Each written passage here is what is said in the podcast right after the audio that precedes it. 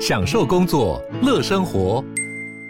就算不在办公室，也能从容应对线上会议。HP Dragonfly 透过专业的 HP Presence 设计，内建降噪及会议快速键，搭配清晰的 Bang & Olufsen 音效，增强音讯及视讯功能。HP Dragonfly 顶级商务笔电，采用 Windows 11专业版，让您在会议中享有最佳的视觉和听觉品质。天哪，时间不够，事情老是做不完，怎么办？别担心，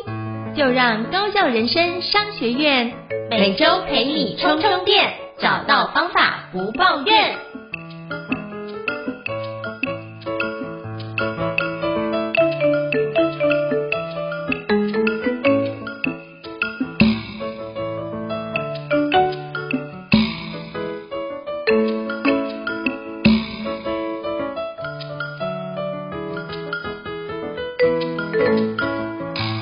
大家好，我是赵应成，欢迎大家来到高校人生商学院 Podcast。今天我们要邀请一位特别的来宾哦，那这位来宾是 Midjourney，现在非常热门的一个 AI 的一个软体叫 Midjourney 哦，他华人唯一的 Moderator 也就是金宁老师来我们跟我们分享。那你今天 Midjourney 了吗？你如果透过这样的一个 AI 工具帮助你改变你的生活呢？那我们今天非常荣幸能够邀请到就是金宁老师莅临我们现场。金宁老师好，大家好，我是金宁老师，也是。我任职于这个乾坤门文化，啊，同时也兼任导讲师。那主要我是钻研这个星象还有命学，包含易经跟八字。那主要也有经营自己的 YouTube 频道。目前呢，我在很多的这个 AI 的这个社群里面有担任版主。所以呢，如果有任何的问题，都欢迎可以问我。好，非常感谢，就是金英老师跟我们简单做一下介绍。那是不是可以邀请金英老师跟我们分享一下，就是当初是怎么跟 Miss Journey 软体公司有这样的一个缘分，并且成为就是华人唯一的 Moderator？是不是可以跟我们分享一下这些小故事的历程？好啊，因为基本上其实 Miss Journey 它大概是在去年呃五月份的时候进入一个、嗯。小爆发的期，也就是那个时候，社群大家忽然发现有这样的一个工具，然后他那个时候还是在内测的状态，所以呢，呃，很多人呢就很积极的想要进入去了解，那我也是其中一个。但是呢，在学习的过程当中呢，呃，比较不一样的是，因为我这个人是一定要找到答案，所以我就一路把我想要排除的一些问题，或者是我碰到的问题，我就把它。汇集成一些资料，那最后因为很多人都会在社群里面会发问，所以我常常会做回答。到最后，我觉得我干脆就把这这个资源呢整理成一个懒人包，直接分享给大家使用。那误打误撞这一份资料就是辗转的被官方发现。那因为我本身过去是这个留学生，所以是说。嗯中英日对我来讲不是太大的问题。他们发现我是一个很好可以去做这个桥接不同语系的用户的一个使用者，所以他们就除了把我的这个资源懒人包纳入到他们这个官方的这个使用手册之外，他也招募我进去当 guide。那过了大概两个月之后，他就把我升级变成这个 moderator 这个身份，因为他发发现说，其实我们可以很及时的给他们一些。回馈，然后告诉他们是说，呃，我们这些中文的用户呢，在使用上需要哪些方面的诉求这样。嗯嗯，我觉得这事也很棒哦。我刚刚都发觉，哎，这件事情原来是有一个这么特别的一个缘分哦，让金宁老师可以成为华人唯一的 moderator，这是一个非常棒的一个契机啊。那是不是可以邀请金宁老师跟我们简单介绍一下，就是 Miss Journey 这样的一个绘图的一个，应该说是一个。软体哦，有没有什么样的一个特点可以跟我们分享一下吗？哦，基本上其实目前坊间有非常非常多的这个呃人生成的这个工具哦。嗯、那 Midjourney 的话呢，它是算目前。主流之一，因为主要是因为它的这个使用的界面是呃蛮方便的，也就是它的门槛技术门槛会比较低，你不用去另外加个电脑，或者是再另外买一些显卡之类的。那重点是它可以透过你的想象力，简单的几句话，甚至几个字，嗯，简易到你只要放几个 emoji，你也可以生成出一个还蛮像样的图片。如果你是一个呃美术的那个零的这种状况，你也可以随便的就是生成一张图片。那基本上它的最大的这个特点是，其实是因为他们有突破了这个呃 neural network 的这个技术，那用这个方式，他用 denoise 的方式去把这些素材呢转换成他们要用的一个 data。那透过这些 data 的转变，把它变成你真的图像。那所以其实呃，它的主要的部分呢，就是说是希望让大家把不可能变成可能。所以他希望大家把这些呃想象力应用在风景啊、人物啊、动物跟幻想。所以你会发现，其实在他的这个画廊里面，会常常出现很多突发奇想的一些作品，而这些作品呢，可能都很像是我们一般正常在创作的时候不太可能会去融入的，包括一些素材、纹理等等的。对，那最重点的还是是说，因为它在呃针对它的这个硬体的部分，它是有一直不断的去更新，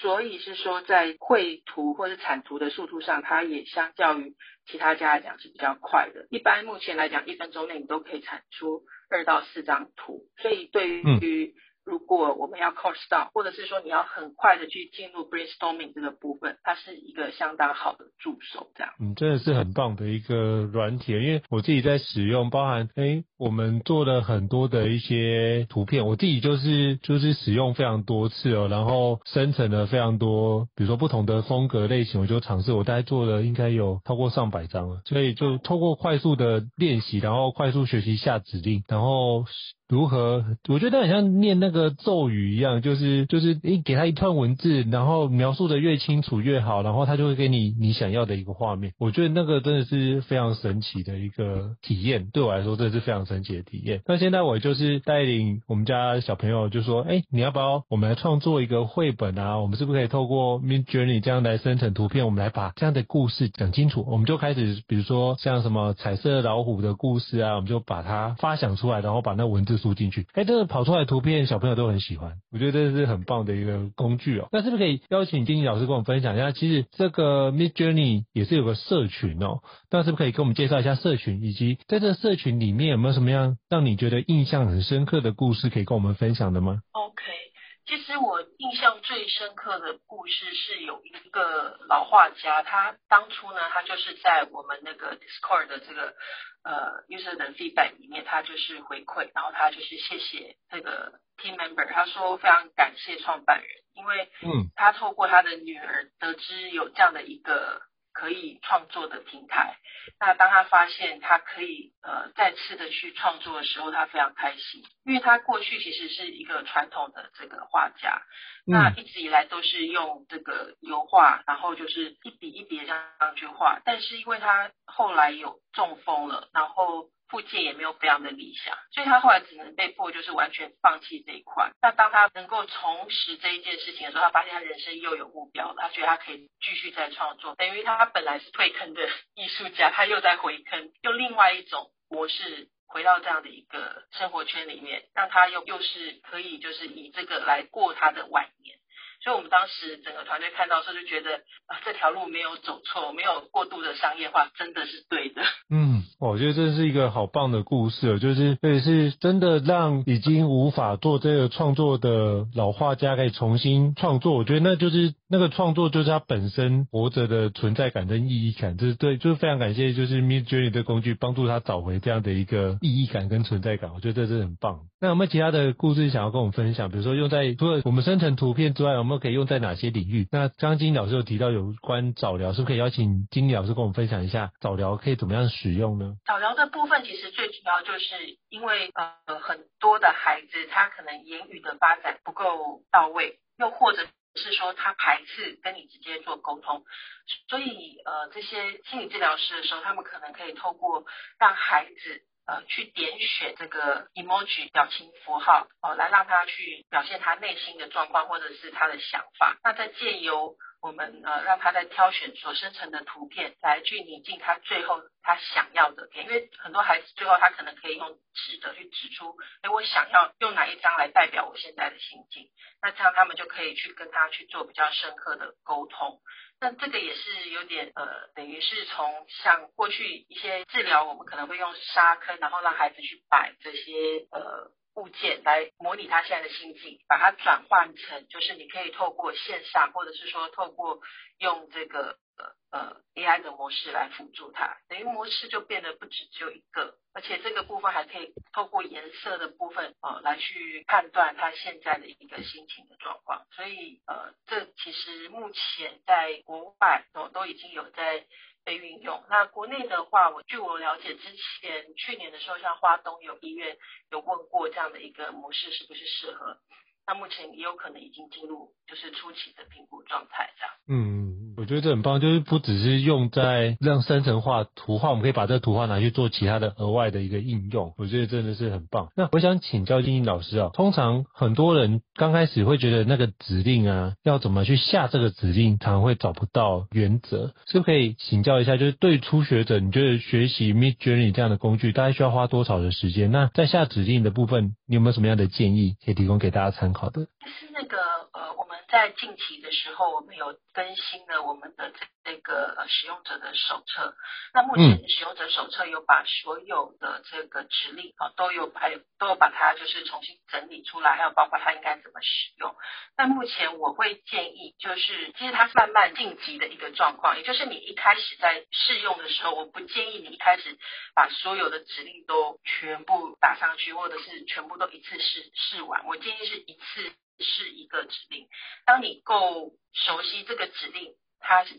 怎么运用，或者是它适用于在哪些特质的画作？那么你再去混合使用它会比较理想。那指令的部分呢？大部分其实你只要记得就是怎么样去切换各个的模组。因为像我们目前来讲的话，有呃 V one、V two、V three 跟 V four。那下个礼拜有机会可能会有 V 五，那 V 六跟 V 七也已经正在进行中。所以其实它的这个进展会很快。你要先了解就是第一个大架构，就是我的版本我要用哪一个版。比如说，如果你要做抽象化，我一定会跟你讲，你就是你可以去用 V 一。如果你是想要呃比较多一点的这个呃创作感的部分，我会建议用 V3。你想要拟真感的时候，或者是你单纯就是你是新手，你想要就是一次就上手看到很漂亮的照片，那或者是图案，那当然你就是直接用 V4。你要了解不同属性它们的状况之后，那你才可以在运用第二个阶段的一些指令，比如说我们有 Remaster 的功能，那或者是说你可以呃 Remix 的功能，你可以把它在不同的版本之间去做切换，它取它的这个特质，再把你的画再去做。精修，所以呃，现在我会觉得就是漂亮的的图片啊，哦，这些生成的图片非常的多，所以漂亮已经不足够了，你还要能够把这个细节上修，或者是说可以让它展现出个正确的框架，甚至是构图的这个准确度要高，那有故事性，那才能够真正的让这一个图片有感觉。所以其实它的整个要升级了，你懂我意思吗？嗯嗯。所以不只是生成图片，而是会生成让人家感觉到里面含有情感，或是含有那种更多意义的、有意义的图片，会是更重要的。因为其实美感这种东西，我觉得会应该说这一年来，我相信很多人都开始有点美感疲乏了。对。所以，所以是说你的要求一定会提高。嗯、那么，当然很多人也会讲说。那我可能呃，也许可以用用这个直接去生成给客户什么的，但是你要想，他们的胃口也会变大。以后你你的你对你自己的要求可能会是要强调在故事性、架构性，或者是你的后置的能力等等，不单不单是只有发想，所以就是把它想成它是拿来当发想的一个工具。对，我觉得是把它放在对的地方运用很重要。对，像我朋友有些运用是，比如说用 Midjourney，因为他想要做的，比如说他最近想要买房嘛。他都在找设计师，他就设计师问他说，你喜欢什么样的风格，他都讲不出来，他只能去找很多的那个什么设计的图片，然后去看看是不是适合。他说现在他就说他用 Midjourney 的方式就直接。下指令说，哎，我希望的是，比如说乡村风啊，我希望什么，然后生成出来的图片，然后去给设计师看，他什么样的颜色啊，他都直接把那颜色直接定掉。所以说，反而跟设计师在沟通的那个效率上大大的提升哦。所以我觉得这件事情是他应用者我觉得很不错的一点，所以这是我自己看到的一个相关的用法。那想请教看看，就是一般你在社群里面看到有没有其他类型的用法可以跟我们听众的分享呢？呃，我可以先分享我自己的我自己的领域的用法好了。像我自己的领域的用法，因为我本身是呃命理师，然后也有做心理智商，所以大部分的时候，呃，我们比如说针对一些特定的咨询内容哈，打比方像呃前世今生啊，或者是开源成功的时候，我们在打开那个黑盒子的时候，画面本身是老师可以看得到，可是当事者不见得一定看得到。那如果他看不到的时候，我们就可以透过 AI 的这个生成的这个画面，来让他这样能够进入状况，或是感应到说，哦，原来呃我在讲的画面是这个样子，哦，原来我元成功的房子是这个样子，原来我过去是呃曾经生活的这个空间，或者是那一个主要的事件，它发生的样貌是约是这个样子。那这样的一个连接，可以让他较快的，就是可以解惑，或者是从他的问题里面走出来。我觉得这个在沟通上。都可以让这个时间呢缩短，因为过去我可能都要手绘的，或者是尽量形容让他有感觉，让他可以体现出他这个原貌。但是现在来讲，我可能只要用几个几句话，就直接可以透过这个图片的生成，让他看见这个画面。因为文字是有力量的，但是呢，图片它可能更有力量。嗯，它可以让对方立刻。感受到那个情境跟氛围，他可以很快的陷入其中。我觉得这这是很棒的应用。所以请教金老师，你会在跟他咨询之前就已经知道了相关的背景，就会把这个东西先勾勒出来，再跟他咨询的时候再跟他对话吗？基本上要看他是属于面对面咨询或是线上咨询。就很多时间，嗯、很多时候可能都是直接线上立刻呃构图出来，然后就是立刻贴给他看，然后呃甚至也会引导他。哦，这这个是他有没有感觉？因为有的时候可能我会有几张是类似的图片，那以他比较有感觉那张图片下去去做呃后续的延伸，这样，那多数的反馈馈都是不错的，因为他们呃可以从这里面可以比较容易的就是。融入到那个时空背景，了解哦，我觉得这真的是一个非常非常特别，而且我觉得很棒的应用。因为通常之前我看到我朋友去，他都很多时候是要靠自己想象。那如果双方对于这件事情的认知或者是想象的方式不太一样，就会完全出来的画面就不一样。所以现在你用一个比较具象的方式，大家可以去了解他未来可以怎么样走。哎，我觉得这是一个非常棒的一个应用的方式啊！我觉得真是，哎，真是谢谢你让我长了一些新的见识，这样子。那我想。请教金老师，就是比如说你现在是华人唯一的那个 moderator 嘛，那您一定会接触到非常非常多国外的资讯，那你怎么看待 AI 绘图技术的一个发展呢？以及你觉得它会对于传统的绘图带来什么样的影响？其实我觉得现在很多人进入这种恐慌是比较呃，我应该说是以初期来看是正常，嗯，因为他们害怕，他们害怕去。呃，面对是说，我可能要经接受挑战，或者是说我必须要接受，我必须要被这跟因应这个环境去做改变。但是因为像现在这个工具、这个技术，其实它只会越来越成熟。但是越来越成熟的同时，我们只要记住一个重点，就是它也会有一个天花板，因为我们不可，我们不可能完全呃被取代掉。原因是它怎么样的生成都应该是只有是属于。呃，属于平面的。我讲的平面就是这个画作，它是平面，它就是 digital 的平面的。但是还是会有人他想要的，就是我可以看到这个凹凸不平的原料，可以触摸到，我想要闻到这个颜料感，还是会有人有这样的一个诉求。所以并不会完全的被淘汰掉。所以你只要去接受这个技术，你会运用这个技术，那么你你拥抱它，你就不会害怕嘛。而且再来就是，我觉得如果你把它用在对的地方，它可以。降低你很多一些初期的一些成本，比如说建模，或者是说像如果你是做珠宝设计，那你想要用一些很贵的那个材料，你不可能每一个材料你初期都去都去买嘛，那你就可以透过模拟的模式把这个画面先模拟出来，那再来决定你是不是真的要去做这件事情。啊，那再来就是说。呃，如果以整个整个这样的一个发展来看，我们如果要看那个画画家的本身哦，他们也我觉得他们的创作风格也会呃快速的转变，因为其实现在很多人会去炒，就是炒就是说，诶，他用用了我的风格啊，或者是怎么样，可是其实每一个艺术家在学成的过程中，你本来就要去认识不同的这个风格，那只不过是说现在这个认识的模式变得太快速了。那再来就是他可能也会重新的会再去看待自己是不是要去有新的风格的产生。我觉得就是这个是他要先从这个工具里面去找出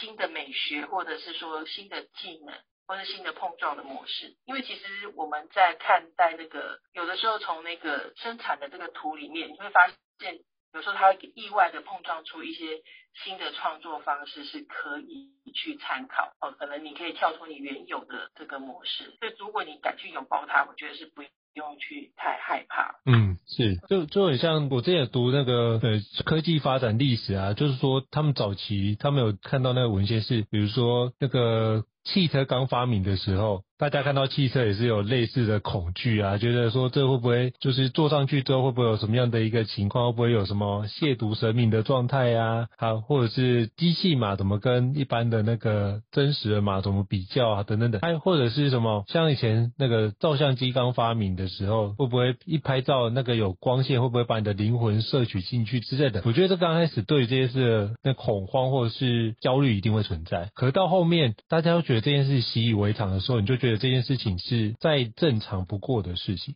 所以我觉得我们也需要一点适应期，给自己一点期间，让自己整理一下自己的状态，然后让自己可以去尝试新的内容，然后通过新的内容开始用一个好玩有趣的角度来看待这件事情，再慢慢转移到变成是。如何增加你的工作效能，或者是如何让 AI 的工具帮助你来做得更好？所以非常感谢，就是金毅老师跟我们分享，哎，可以用这个角度来做相关的一个理解。那我也想请教金毅老师，就是像其实之前我在看一些新闻啊，或者看国外的一些报道，也提到，就是有一些国外的创作者使用 Midjourney 去做一些创作，也得到绘画奖项的首奖，或者甚至他可以在亚马逊用七十二个小时内，就是完成一本。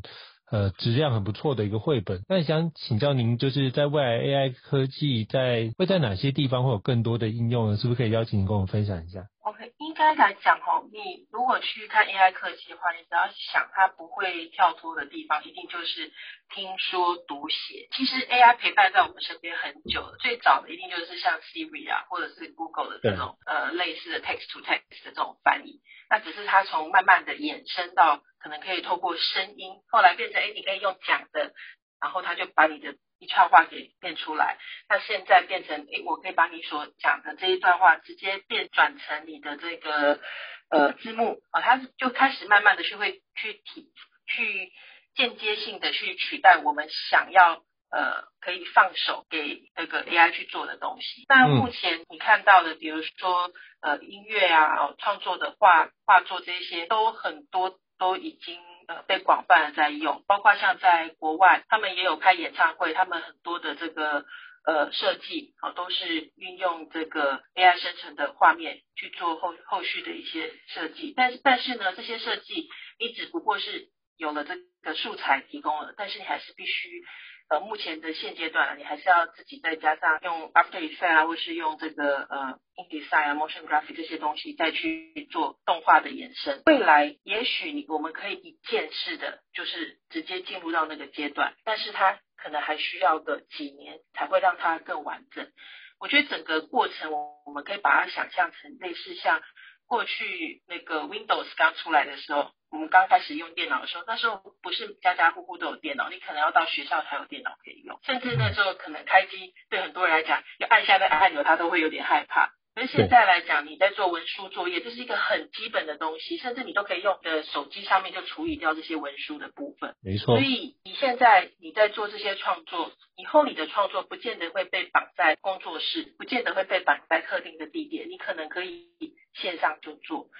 所以也可以大家同时共同去创作。我觉得，呃，未来整个模型的状况，因为目前它可能还是倾向于就是，哦，你你这个是你个人单机的在创作。我觉得未来它可能会变成，呃，可以很多元的多机的创作，也是有可能的。因为人类是属于比较群居的动物，我们有时候希望可以透过群居的发想，哦，来去共同完整一样一一个东西。所以未来。诶，它可能还会有更多更多的东西哦。当然最最重点的就是，呃，我们要先去熟悉它。嗯，所以就是先去拥抱它，熟悉它，然后逐渐透过这个部分，看看那个哪些事情可以增加我们的一个帮助，我们就可以好好的使用这件事来运用到我们的工作层面或生活层面哦。我觉得就是金老师讲到的是一个非常重要，就是从听说读写里面着手，然后慢慢去看看哪些东西可以使用在我们的生活当中。好，最后是不是可以邀请金老师来介绍一下，就是。Midjourney 在台湾有没有什么样的学习资源或是社群呢？因为目目前来讲，因为台湾比较普遍，大家习惯用的是脸书嘛，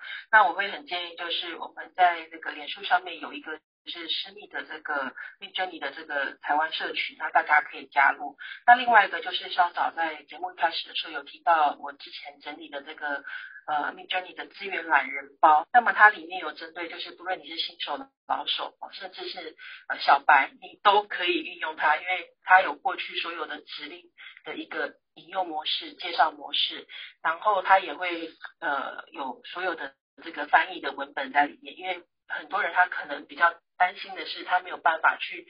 呃第一时间去看懂，就是呃这些。外国人他们的这个 announcement，他们公告里面哦所公布的讯息，那一般我都会直接就是第一时间去做翻译。那同时就是里面也会针对后续，比如说我们在生成的图片之后，你可能碰到诶这图片有点模糊，我想要把它增加它的对比或者是解析度，我想要把它放大，或者是我希望它能够变成动态。那我在上面都有分享很多，就是已经测试过的这个。呃，工具，那我都把它列在上面。嗯、那最重要就是里面还有针对很多世界各地网罗经过评分，以星星评分的方式，好来告诉大家说，哎，你可以去移动。比如说初初期，你如果不会下关键字，你可以用关键字的生成器。那我们里面可能就有四五种，其中还有一个最大间的，为什么我还特地在初期就有赞助它，就叫做 Prompter，也很建议大家可以使用。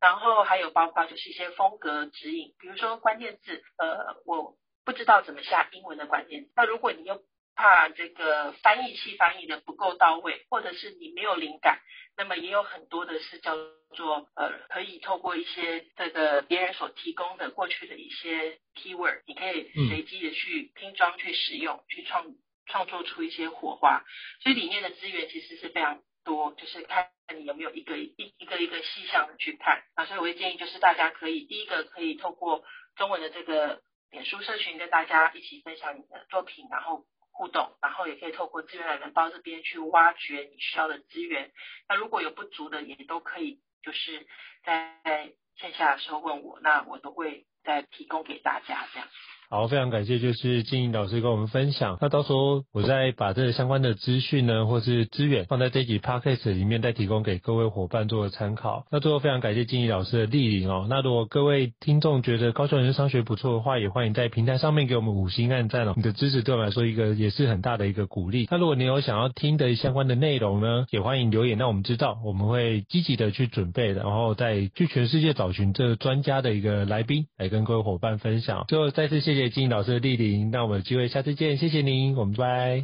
拜拜。高校人生商学院，掌握人生选择权。